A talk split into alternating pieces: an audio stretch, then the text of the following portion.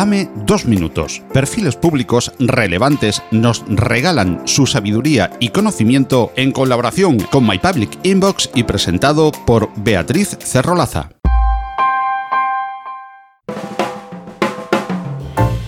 Ana Pellicer es doctora en literatura española e hispanoamericana. Tiene un máster en edición y el diploma de especialización de empresas culturales. Es experta en literatura cubana y mexicana, en estudios de género y en la relación entre política y literatura en América Latina.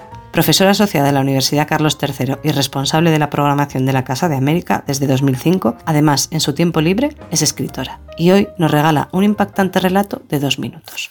Rizomáticos o vectoriales. El encierro drástico había ampliado el tiempo. Era todo un larguísimo presente digitalizado y suspendido. Se acostó obsesionado por sus taxonomías particulares, sobre las que reflexionaba en estos días expandidos y cuya definición lo entretenía mucho. Trataba de ir al grano y entonces se decía a sí mismo, no había otro interlocutor ya, que todos somos o rizomáticos quienes ejercen la resistencia en torno a un modelo de pensamiento arbóreo y reivindican una estructura emocional caótica y mutante pero autorreferencial, o vectoriales, aquellos que van siempre en línea recta, sin libertad de movimiento, pero avanzando con firmeza y mesiánica seguridad. Ninguno de los dos modos era a priori mejor o peor. Ambos podían permitirse pisar la zona gris e incluso la ironía, y ambos podían coexistir con el consumo moderado de ansiolíticos. Durmió plácidamente. Despertó pensando que desde hacía varios días su vecina de enfrente no se asomaba al balcón y que sus plantas se iban secando de manera alarmante. Comenzaba otra jornada que dedicaría a combatir este miedo distinto y viscoso que ya lo cercaba un nuevo día de pedagogía pandémica, vigilancia y control en el que se preguntaría cómo mejorar su capacidad de detectar los límites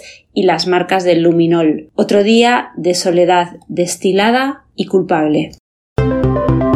Todos los perfiles públicos que oyes en Dame dos minutos y muchísimos más los tienes en My Public Inbox. Consúltalo en las notas del programa junto con la manera de contactar con Más allá de la innovación, un proyecto divulgativo en formato podcast patrocinado por Open Expo que puedes oír en las principales plataformas de podcasting y en la web másalladelahinnovación.com.